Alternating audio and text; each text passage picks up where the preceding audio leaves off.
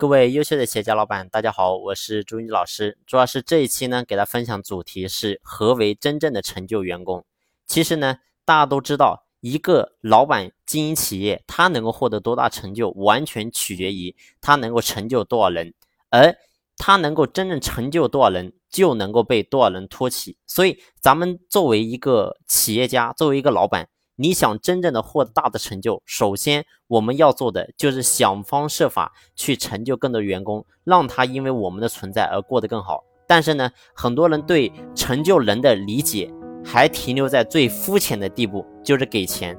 但是呢，这不是真正的成就人，这是施舍。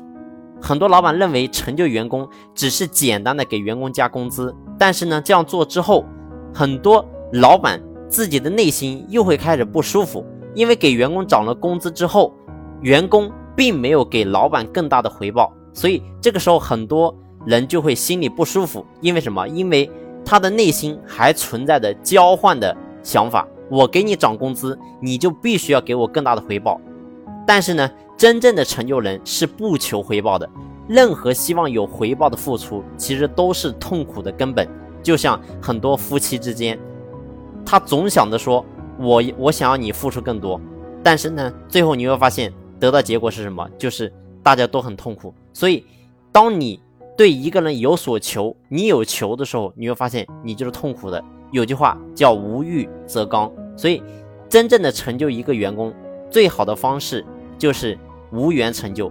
你不管说他能够变怎么样，你只要把你的这百分之百做到百分之百就行了。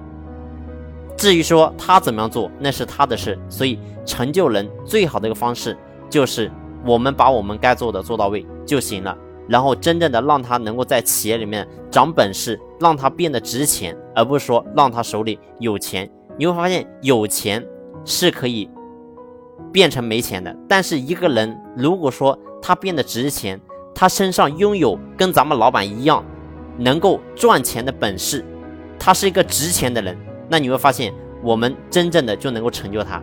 当我们企业有十个、有一百个跟咱们老板一样有能力、有本事、值钱的人，那么我想，这家企业想差多难。